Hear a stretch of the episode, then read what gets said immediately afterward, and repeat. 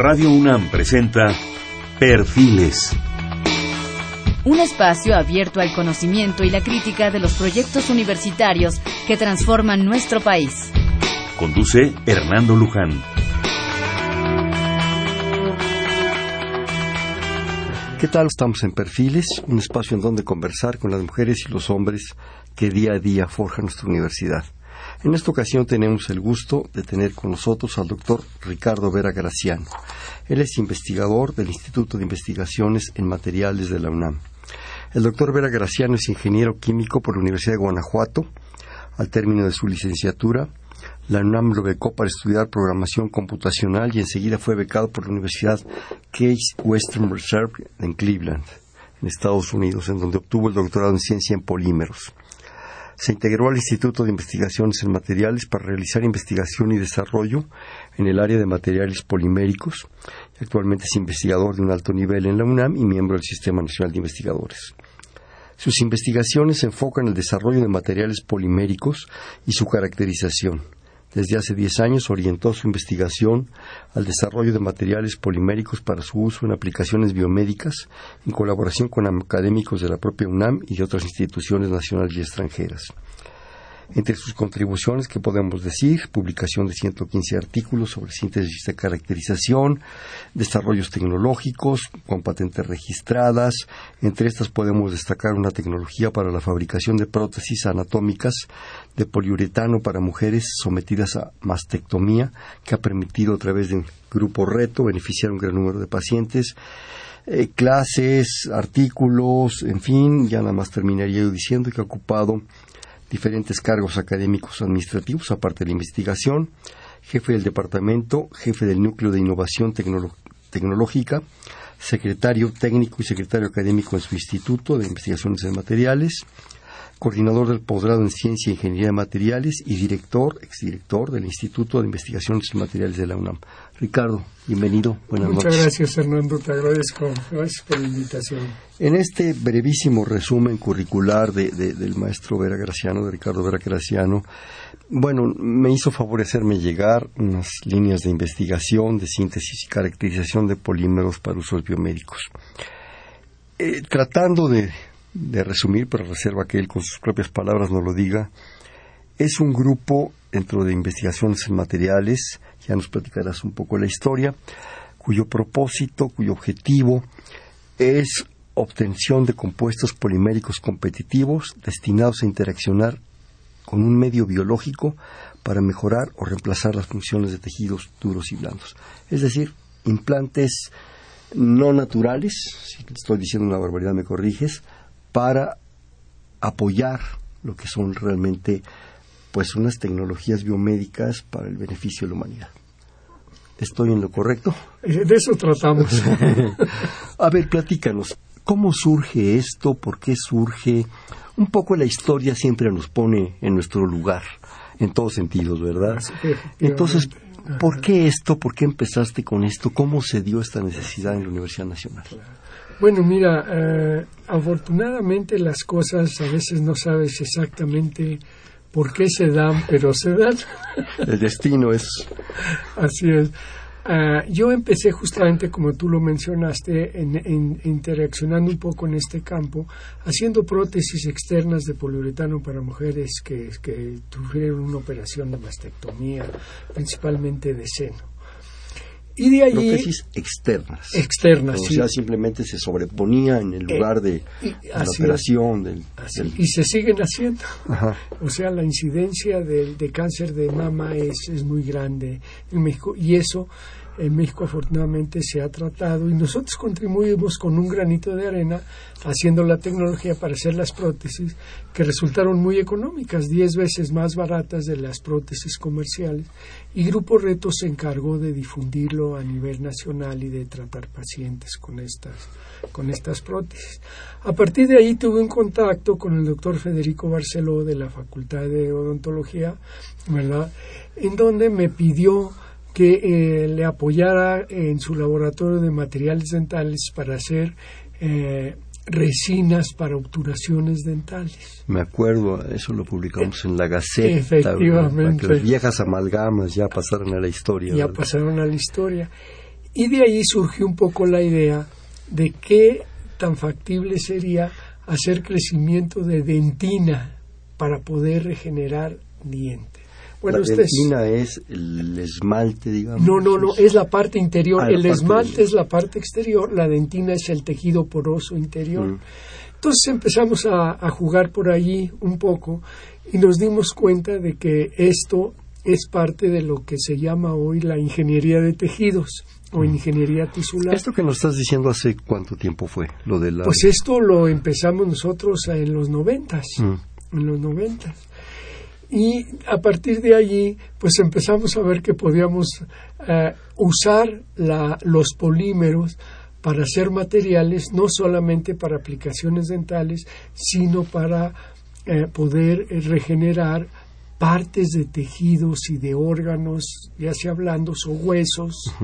Y empezamos a meternos en la parte que, que somos nosotros o que estamos haciendo en el instituto que son los polímeros hechos de tal forma que sirvan como soportes o también llamados andamios que eh, eh, cumplan con las funciones de lo que es la matriz extracelular del cuerpo humano.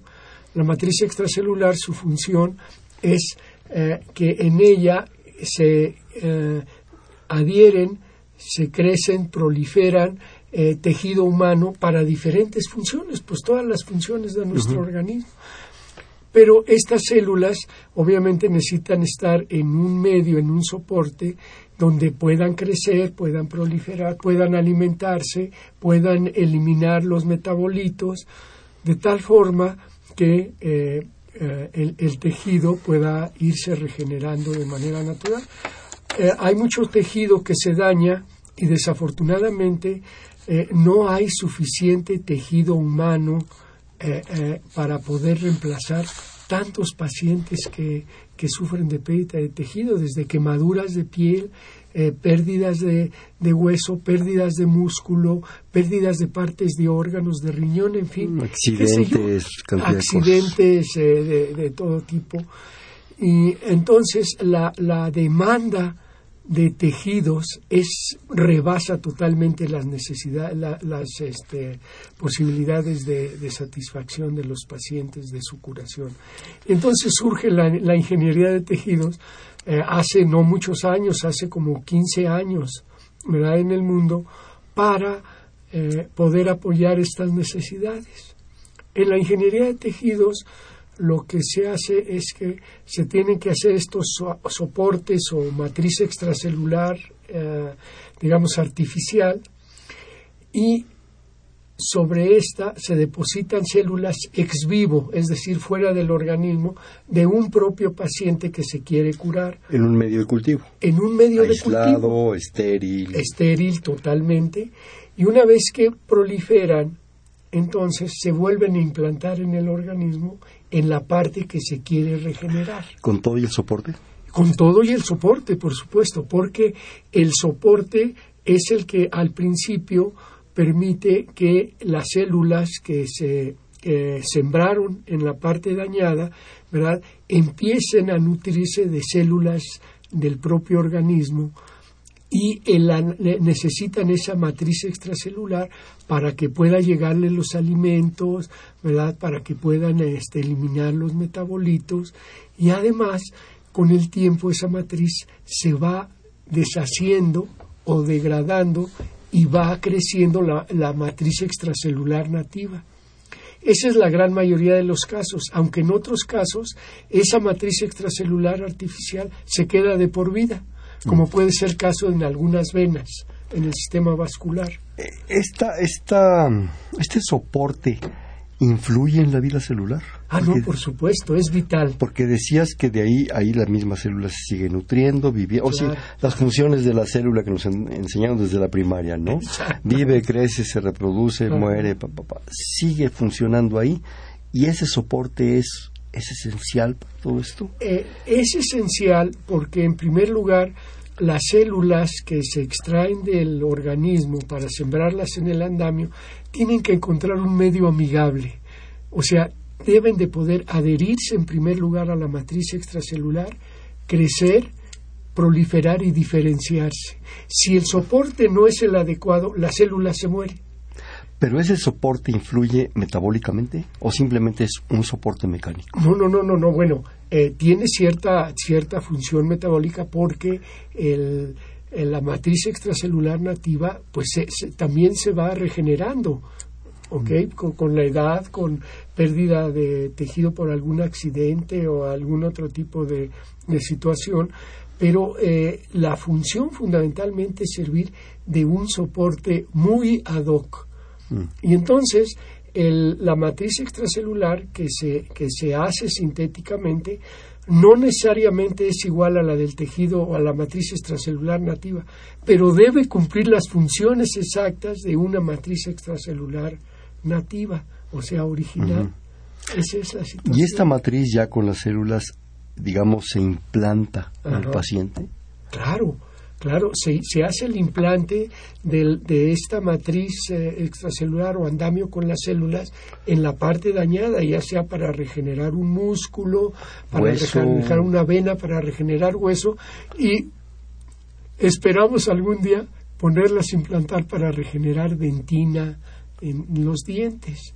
De manera que si te hacen una, una curación por caries, ¿verdad? que te puedan implantar algo que luego te regenere esa estructura nativa del, diente, que es la dentina. Que es parte de la gran problemática de perder la dentadura. Exactamente. Porque se muere y para afuera. Así es, efectivamente. Y ya ni el ratón se la cree. Claro. Y no es fácil, desafortunadamente, en diente, porque eh, digamos, en un hueso o un músculo, te pueden inmovilizar una parte de tu cuerpo por tres, cuatro meses hasta que se regenera. Pero los dientes es muy difícil porque tenemos que comer tres Como lo aíslas, la humedad, las bacterias, la limpieza. así es, es un medio muy, muy especial. Pero en los otros casos sí lo han logrado en músculo, en hueso, en vena. Ah, sí, por supuesto. Mira, nosotros hacemos los materiales, los materiales nosotros eh, nos comunicamos con gente que se dedica a estudios biológicos y clínicos, como en el Hospital Infantil de México Federico Gómez, con la doctora Atlántida Raya, o con la doctora Rosana Pelayo de la Universidad, la Unidad Médica de Investigaciones Oncológicas, o recientemente con la doctora Cristina Velasquillo del Instituto Nacional de Rehabilitación. Nuestros materiales se los damos eh, nos dicen a través de sus pruebas si estos materiales son viables o tenemos que hacer modificaciones a los andamios para que puedan cumplir con las funciones. Y ellos ya realizan estudios de viabilidad biológica, estudios de biocompatibilidad en, obviamente en animalitos como son las ratas Wistar o en conejos, se pueden implantar incluso en perros o en cerdos. Y a partir de ahí a través de protocolos de lo que se trata es de que estos se puedan implantar en el organismo humano. En México es un área, desafortunadamente, como en muchos otros casos, llegamos tarde, pero en el mundo esto ya se hace y se implanta. Nosotros tenemos eh, una colaboración también con el doctor Julio San Román en, en, el, el, Centro de Investigaciones Científicas de Madrid, en España, ¿verdad? Con el doctor este, Juan Inestrosa de la Universidad de Cornell en Estados Unidos y ellos ya tienen casos de, muy exitosos al respecto. En México ya se hacen los, los implantes dentro del organismo. Los andamios apenas los empezamos a construir en México. Pero esto es algo que es vital. No podemos depender siempre del extranjero. Además de que tenemos la capacidad y los medios para poder hacerlo en México. Claro. Por lo que nos dice Ricardo, esto es un equipo muy amplio, un equipo eh, transdisciplinario, diría yo, médicos, biólogos, inmunólogos, ingenieros, eh, químicos, físicos. Eh, computólogos, matemáticos, en fin, todo eso. ¿Cómo se logró?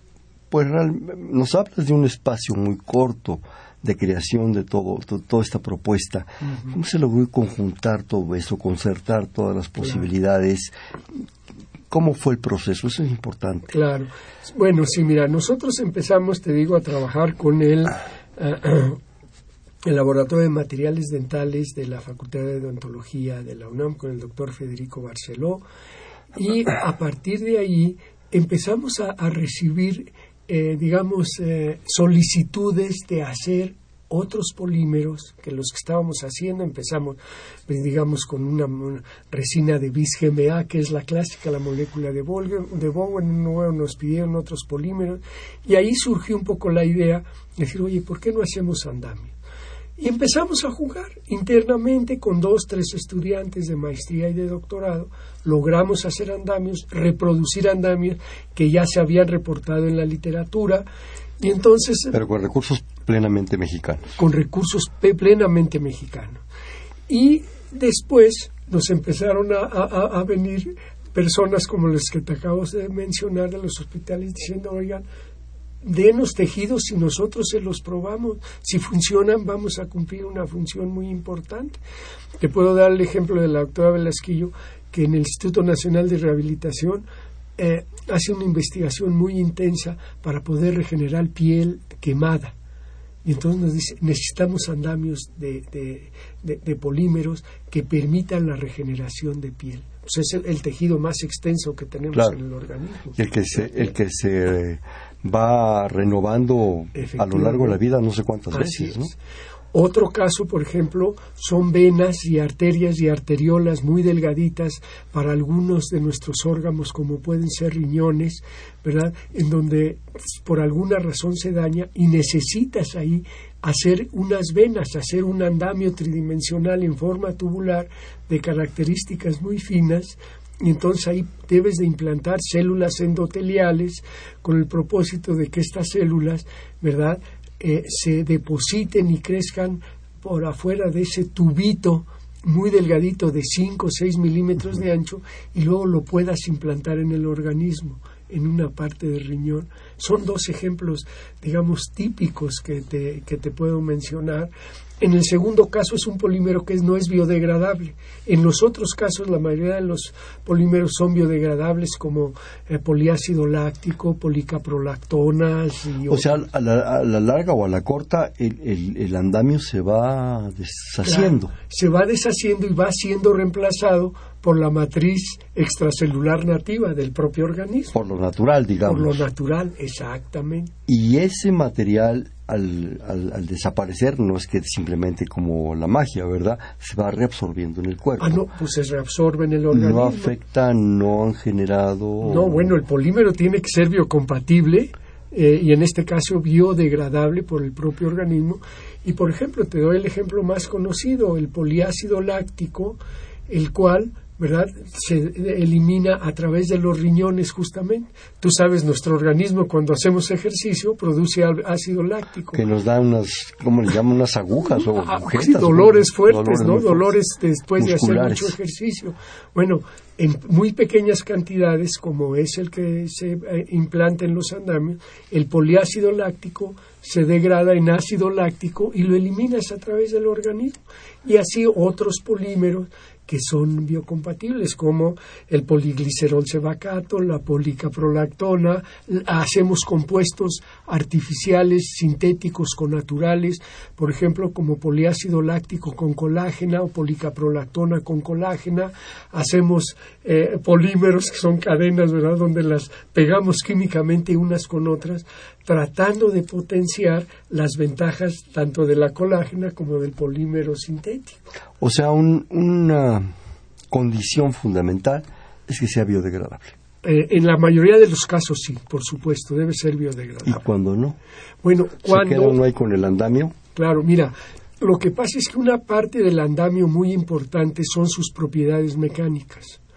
Al principio el andamio debe de ser capaz de soportar las células que se depositan en él y que crecen en él, porque si se colapsa esa estructura, pues las células se mueren. Entonces se requieren de propiedades químicas. Nosotros estudiamos esas propiedades mecánicas y químicas de una manera muy profunda. Y eh, con el tiempo la matriz natural que va, eh, digamos, haciendo que se reabsorba el andamio artificial, va creciendo con esas propiedades mecánicas. Pero en otros casos como las venas, incluso venas muy grandes como pueden ser arterias como de una aorta o como pueden ser una venas grandes. Eh, venas grandes también de 5 o 6 centímetros de ancho en algunas ocasiones. Entonces necesitas propiedades mecánicas muy fuertes. un andamio biodegradable natural no te resiste esas propiedades. Entonces necesitas poner un stent que se llama, ¿verdad? Que es como un tubito artificial que, que dura muchos años. Claro, debe ser biocompatible, pero no es biodegradable. ¿Y entonces queda uno con el tubo adentro? Te quedas con el tubo adentro. Esto ya se hace. Hay estén naturales que te meten, digamos, por el brazo, a veces hasta la aorta, al corazón, o la aorta del, de, nuestro este principal en, el pecho, ¿verdad?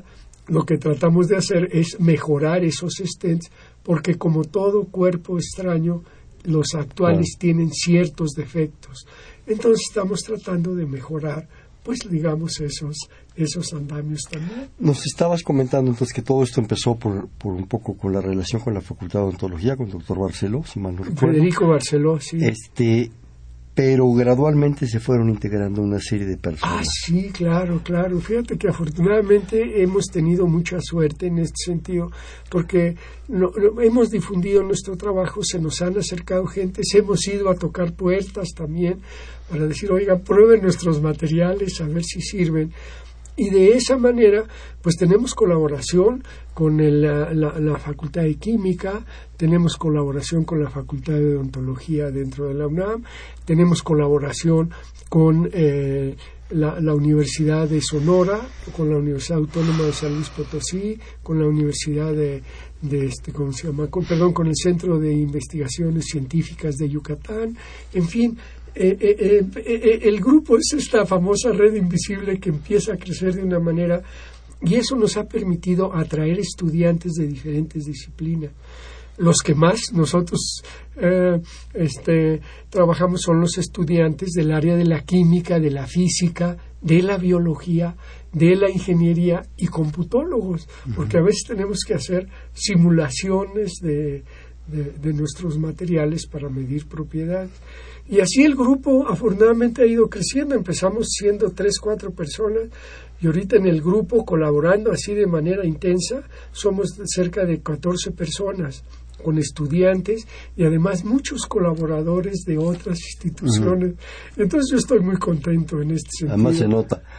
bueno, muchas gracias. ¿Es, suficiente ese grupo de 14 gentes o para las necesidades de este país se requiere mucho más? Mucho más, se requiere mucho más. Obviamente hay otros centros que están trabajando haciendo lo propio dentro de las propias instituciones que te acabo de mencionar, pero requerimos mucho más requerimos mucho más y esto es muy importante porque en el país las necesidades nos rebasan completamente. Nos rebasan. Hay veces que tienes que hacer, o bueno, no tienes que hacer, los médicos tienen que hacer ciertas curaciones en paciente casi como si fuera medicina de guerra, ¿no? Con lo mejor que puedes encontrar para poder... Y en emergencias muchas eh, veces. Este, soportar una emergencia, efectivamente. Entonces las necesidades son muchísimas. Y yo creo que necesitaríamos 100 veces más grupos de investigación de los que actualmente existen en México. Es un pastel muy grande, no lo vamos a acabar, Hernando. Mm. Yo promuevo mucho que se generen estas estas eh, desgraciadamente constantemente escuchamos en las noticias en la información que, que está circulando y ahora con los medios actuales a una velocidad impresionante, accidentes, quemados, eh, en fin, cuestiones de desgracias personales que a veces se podría pues solventar un poco esta situación pues con un apoyo de este estilo, ¿no? Exacto. Exacto. Sí, bueno, nosotros afortunadamente hemos contado, no con todo el apoyo que quisiéramos, pero sí hemos contado apoyo, obviamente, de la propia universidad, de nuestra universidad, del Instituto de Ciencia y Tecnología del Distrito Federal desde 2008. Eh, del sistema de salud, supongo. De, las instituciones de salud que nos apoyan, no con dinero, pero nos apoyan haciendo las pruebas que son muy caras, son experimentos muy costosos, pero ellos tienen los medios y entonces ellos hacen esa parte biológica de investigación y bueno, pues solicitamos obviamente también recursos a CONACYT, que esperamos que nos den dentro de poco. también hablabas eh, en, tu información de patentes, que están patentando algunas cosas, ¿no? Eso, bueno, pues yo creo que también puede aportar posibilidades, ¿no?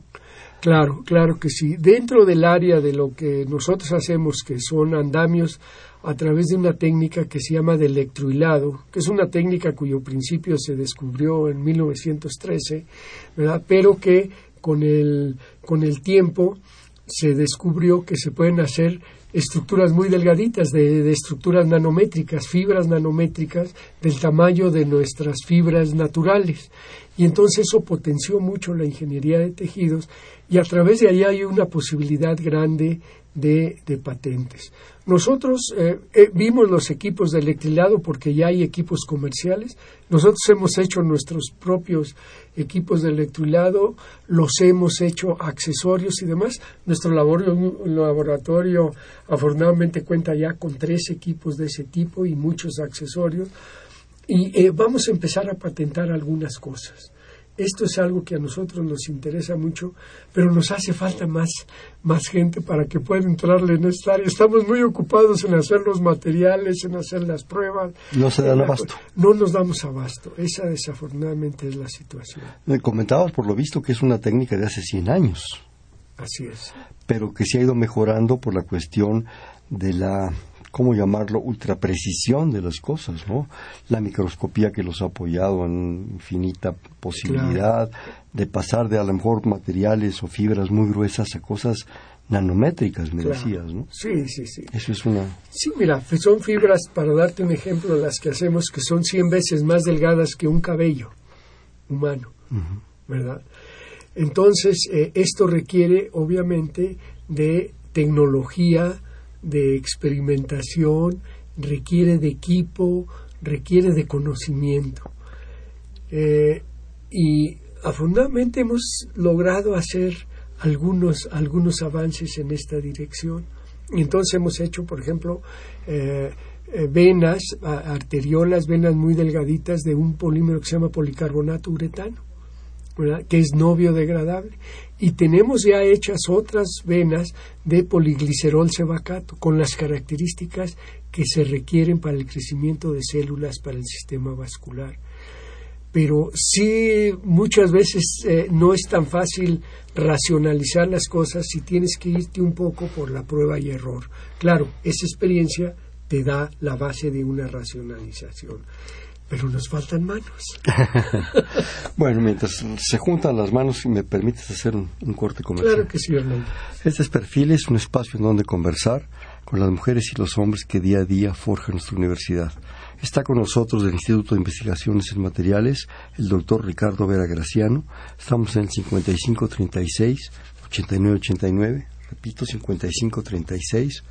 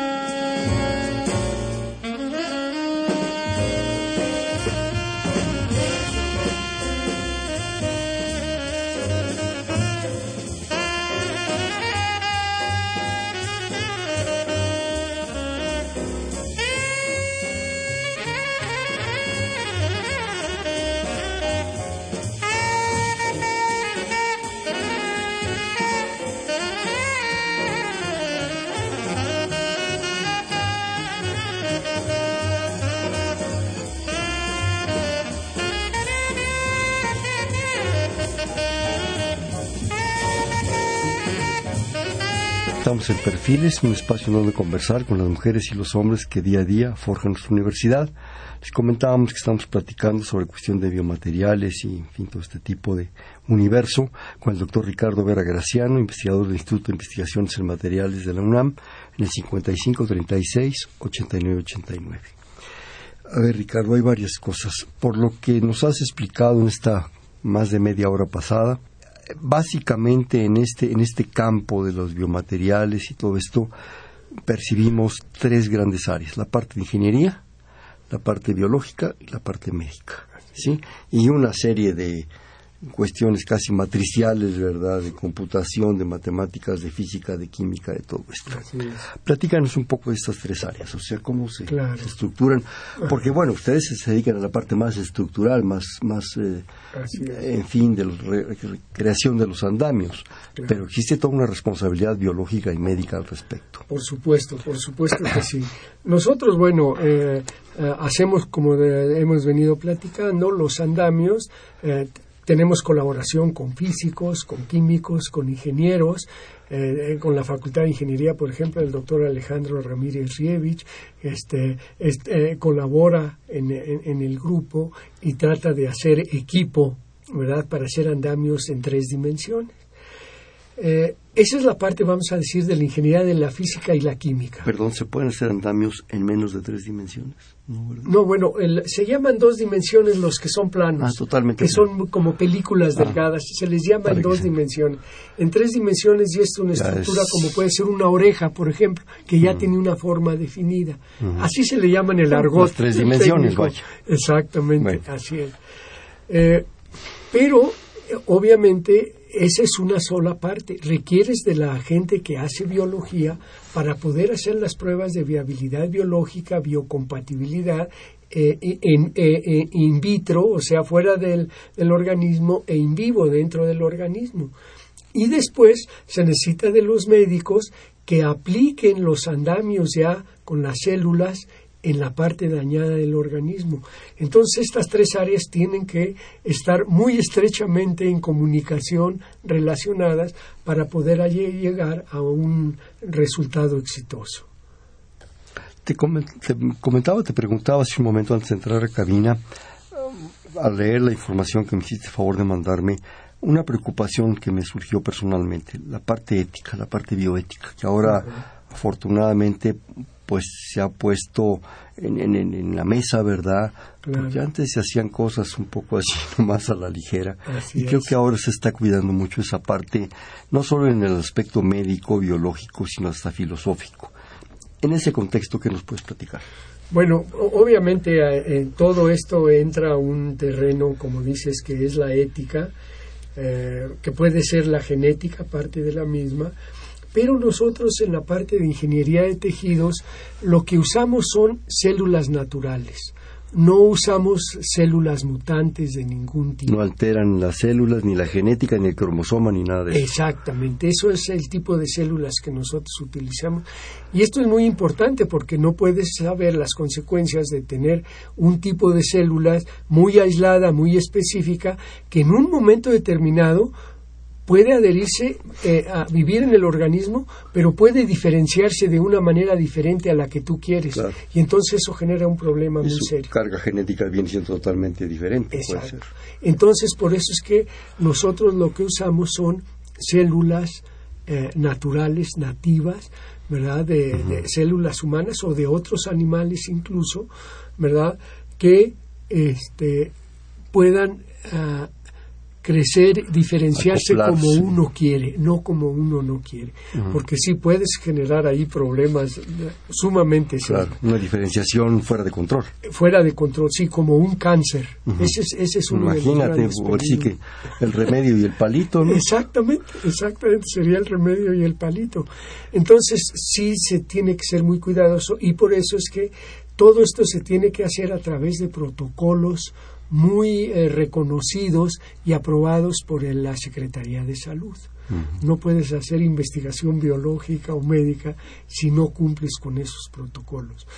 Del lado de los materiales, quizá tenemos un poco más de libertad, porque ya trabajamos con materiales que están probados, que son biocompatibles, biodegradables, o si no son biodegradables, sí son biocompatibles, y han sido probados en organismo humano.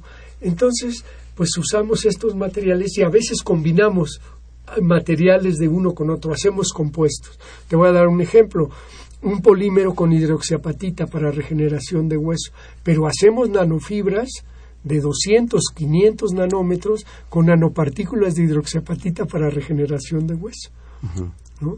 Ambos son materiales biocompatibles, pero la combinación de los dos en esta forma tiene una ventaja muy grande en la regeneración de estos tejidos duros. Sí, eh, hay que ser muy cuidadosos porque, como tú dices, se puede alterar una cuestión orgánica bajo un control muy estricto, bajo una regulación muy estricta. Porque mal que bien estás interviniendo en un organismo. Eh, totalmente, totalmente de acuerdo. Algo que desde un tiempo para acá se ha mencionado mucho, pero yo no sé si ustedes tienen o relación o influyen en ello, las células troncales. Ajá esas células madre, ¿verdad?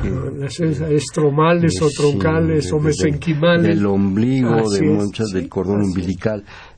¿Tienen ustedes alguna relación con ellas? ¿Las, ¿Las, aprovechan, las utilizan? Por supuesto que sí. ¿Logran su diferenciación? O sea, ¿qué está pasando en este caso? Claro. Bueno, mira, hemos hecho pruebas, por ejemplo, justamente con este compuesto que te señalaba de poliácido láctico con hidroxiapatita.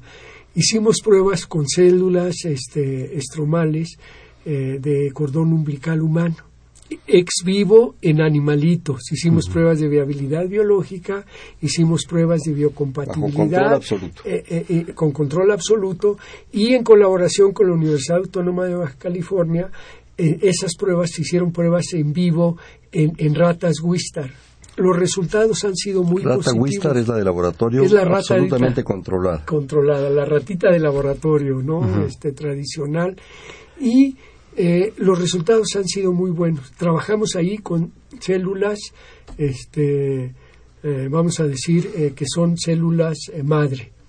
Claro, hay toda una división de células madres, pero estas son de, del cordón umbilical.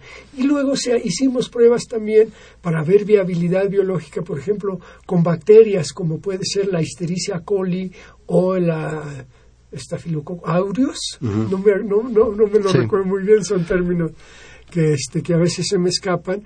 ¿verdad? Y otro tipo de células como células endoteliales, las hemos probado también. Pero las células madres tienen la ventaja de que en el medio correcto pueden diferenciarse igual que él, en la célula de la parte que tú claro, esa es la... Este, eh, quieres regenerar. Esa es una ventaja. Pero hay que tener cuidado también. Entonces, todo esto es algo que los biólogos y los médicos eh, manejan con muchísimo cuidado. Este asunto de las células madre, regresando a este tema, eh, la idea es eh, que se generen, que se reproduzcan en más posibilidades. Claro. Pero sin diferenciarlas para después canalizarlas a ciertos tejidos. Exactamente. Pero cultivadas o creadas, no sé ya qué término usar, en andamios en estas propuestas de ustedes. Exactamente. Y ya de ahí tú la canalizas, digamos, al corazón o a, la piel o al hueso o al músculo. Sí, y hay, muchas, eh, hay muchos estudios, según tengo entendido, donde ya saben cómo poder diferenciar y, reproducir células madres para eh, diferentes tipos de organismos. Esta no es una parte que yo domino, yo hago los materiales, como he venido platicando, pero nuestros colegas lo saben perfectamente bien. Y eh, ellos son muy cuidadosos en hacer los experimentos para que estas células puedan diferenciarse exactamente eh, como eh, se debe de hacer para poder regenerar una parte de nuestro organismo. Perfecto.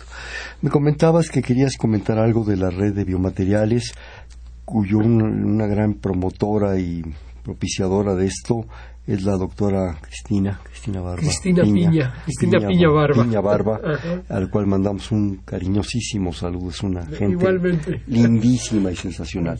Pero platícanos de la, de la red. Bueno, qué bueno que mencionas así a Cristi. Ella es una colega que trabajamos juntos en el mismo instituto.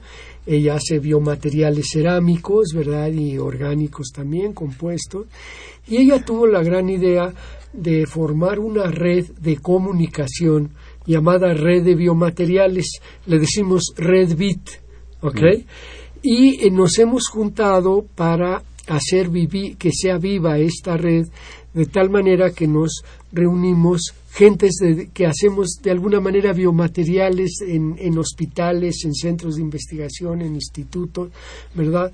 Y esta red creo que va a cumplir o está cumpliendo ya una función muy importante porque nos permite comunicarnos y saber de las necesidades de unos de otros y entonces poder formar una estructura que tanto falta hace en México para hacer realmente ingeniería de tejido. Un andamio un andamio, un andamio. Oye, Ricardo, pero esta red es nacional, es internacional, es, es, universitaria. No, no, es una red nacional. Nacional. Nacional.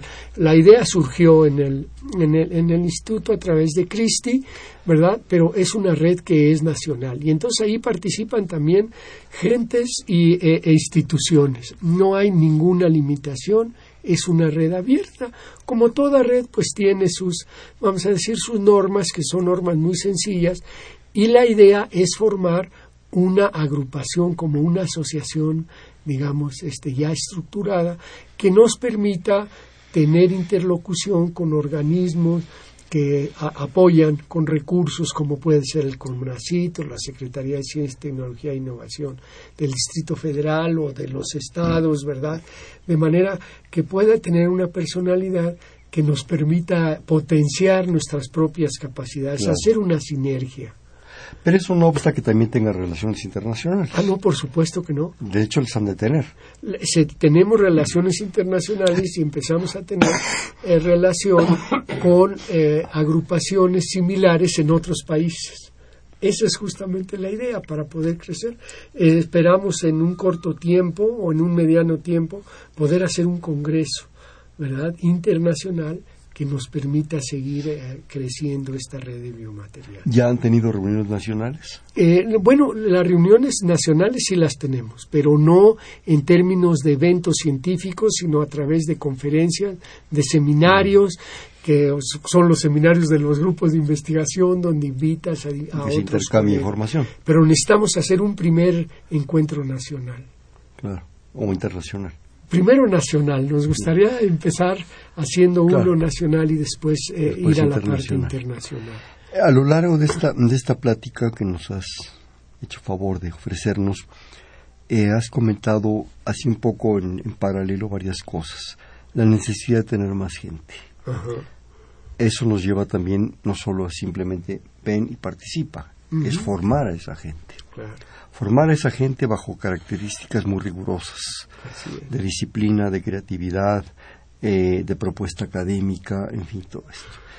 Yo quisiera un poco que, que, enfatizaras más este punto, porque, bueno, al menos yo soy un convencido y espero que nuestro público también lo sea, de que este país necesita formar gente, formar grupos. Eh, el grupo de ustedes, 14 gente, si mal no recuerdo, pues es muy importante, pero no es suficiente. Y por otro lado, pues hay que renovarlo. con, sangre nueva, con gente joven, con, en fin. Platícanos el asunto de la formación de gente.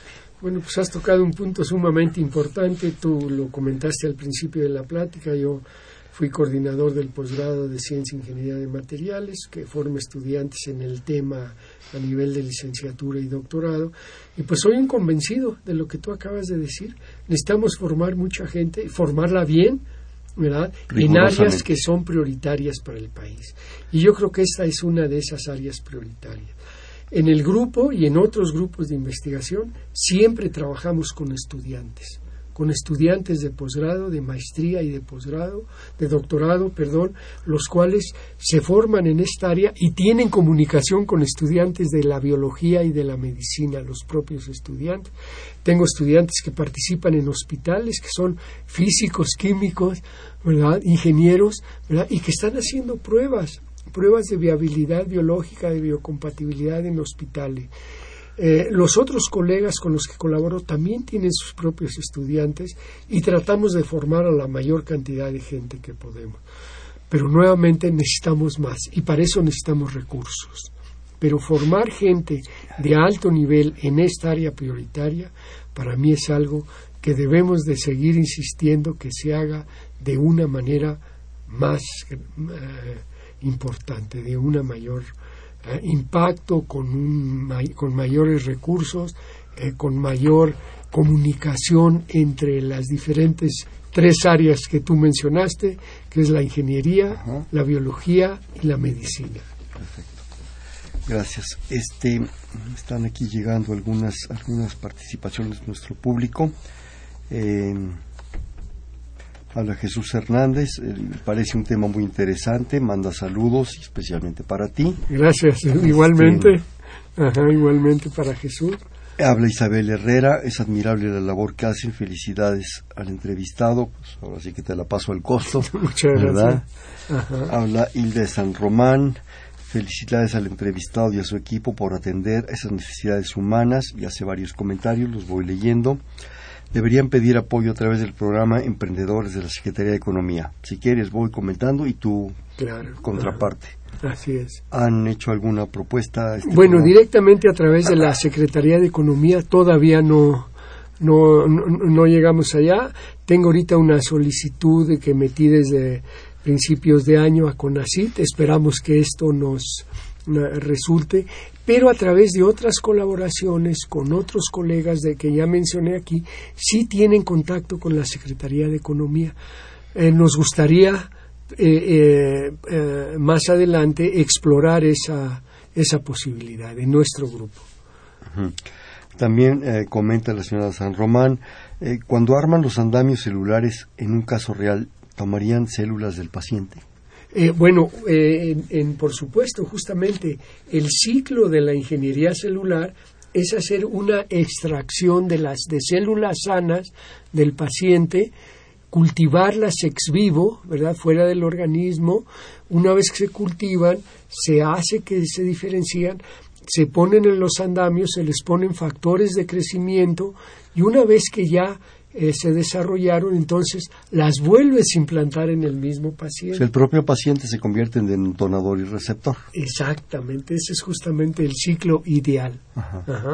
Quiero decir aquí, aprovechar para decir aquí, que obviamente eh, no, este no es el único camino el que nosotros intentamos. Hay eh, grupos de investigación que trabajan con andamios del propio organismo, que lo desnaturalizan ese, esa matriz extracelular, le quitan las células y luego vuelven sobre, sobre esa misma matriz a poner células sanas y las vuelven a implantar en el organismo. A ver, te interrumpo. Sacan, digamos, un pedazo del paciente, Exacto, así que en realidad es un andamio, y ahí mismo lo usan para implantar. Después de que extraen las células y dejan nada más ese soporte, que es un soporte tridimensional, y ahí mismo depositan esas células. A ver, danos un ejemplo de ese andamio del paciente, por ejemplo. de, de, lo que tú quieras. Puede ser... ¿Pedazo de hueso? Un pedazo de hueso, por supuesto que sí.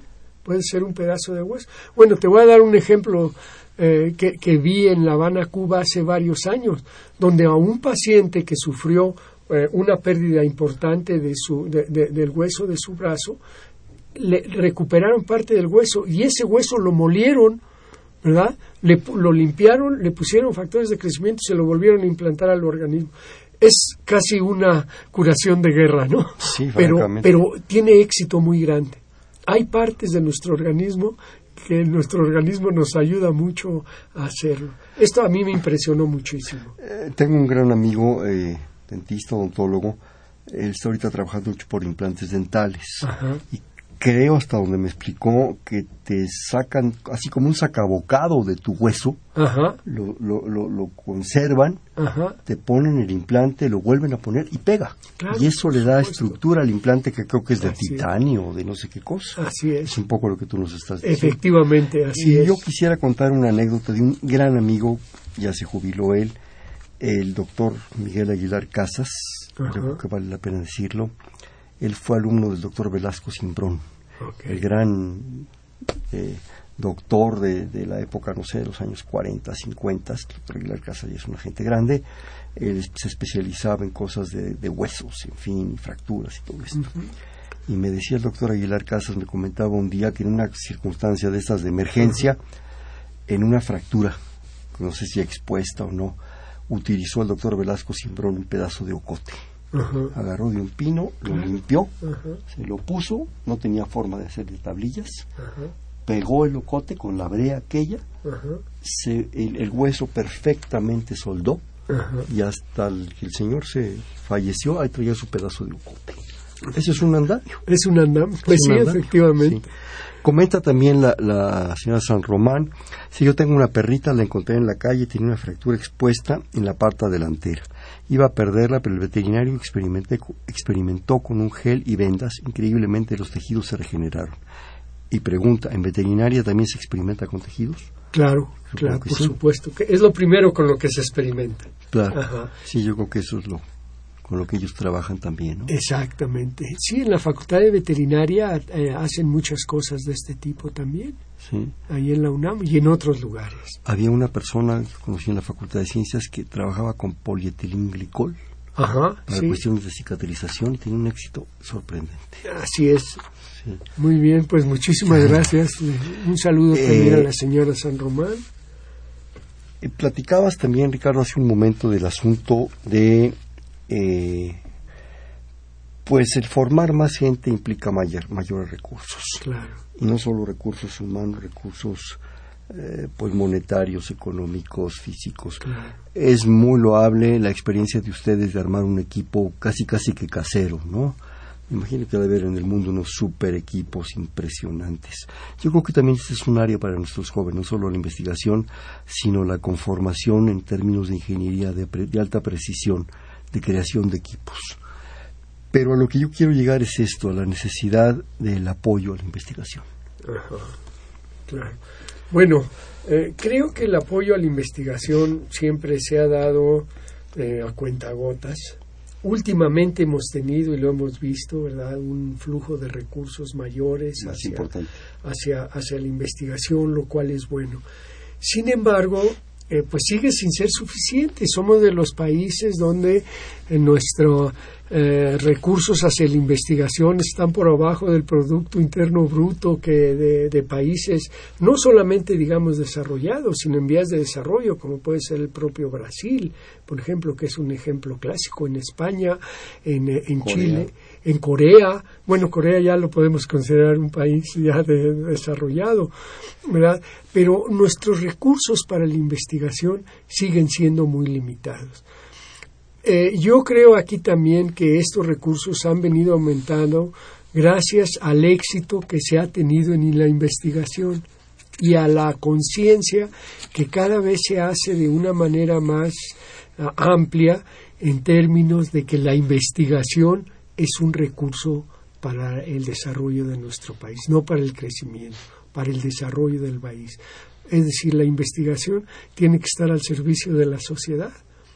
Y entonces eh, eh, los recursos son indispensables. Necesitamos darle a la, a la, sociedad satisfactores. Necesitamos darle, la, darnos lo que necesitamos como sociedad.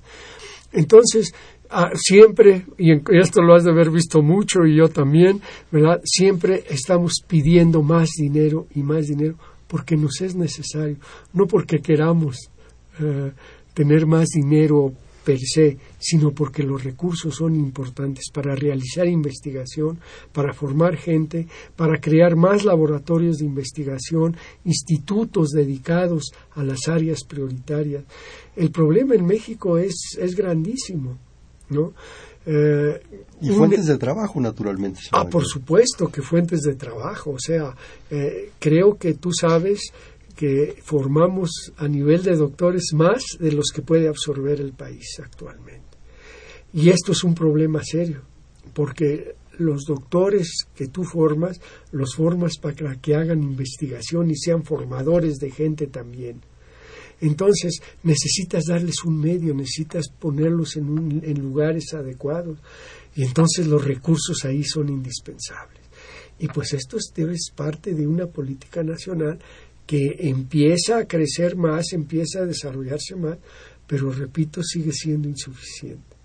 Entonces, pues este es un comercial para a ver si nos hacen Bueno, un, un, buen ejemplo lo dice al principio del programa, en los casos segundos que nos quedan, que es el asunto de los implantes de seno, en el caso de las mujeres cuando han sufrido cáncer. Yo creo que eso ha sido un logro y una prueba fehaciente de, teniendo los recursos, las posibilidades, la creatividad, la propuesta, la solución de problemas que se han dado, que se han logrado. Y bueno, pues yo creo que ese es, ese es un ejemplo espléndido. ¿no? Desgraciadamente nos quedan escasos segundos. ¿Algún comentario final que tú quisieras realizar, por favor? Pues nada, la, verdad es que yo asistí con mucho gusto a la el llamado que me hizo la doctora Silvia Torres y, el tuyo para venir a este programa, porque creo que estos temas son temas que son muy importantes que conozca la gente, el público. La sociedad debe de ser parte de este esfuerzo de apoyarnos para hacer más investigación y formar gente de alto nivel y de calidad en áreas prioritarias. Gracias, Hernando. No, de qué. Vamos a jugar un poco pronto. Yo te digo una palabra y me dices inmediatamente cuál. Biomateriales. Polímeros. Inmunología. Ingeniería de tejidos. Trasplantes. Andamios. Polímeros. Polímeros, el organismo humano. Eh, mastectomía. Cáncer. Cáncer. Andamios también. Investigación. La investigación, esa es la base de todo este juego de México. México, México es un país grandioso, pero no lo hemos sabido aprovechar. La UNAM, La UNAM, la UNAM es nuestra máxima casa de estudios, ¿verdad?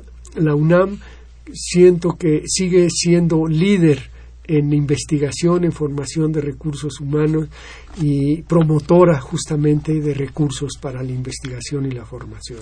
Bien, este fue Perfiles, un espacio en donde conversar con las mujeres y los hombres que día a día forjan nuestra universidad.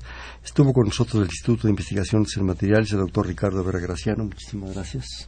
Al contrario, gracias a ti y a la gente que nos escucha. Gracias. En la coordinación, la doctora Silvia Torres. En la producción, Mariana Cerón. En los controles, Humberto Sánchez Castrejón. En la conducción, Hernando Luján. Este fue Perfiles, un espacio en donde conversar con las mujeres y los hombres que día a día forjan nuestra universidad. Gracias. Perfiles, un programa de Radio UNAM.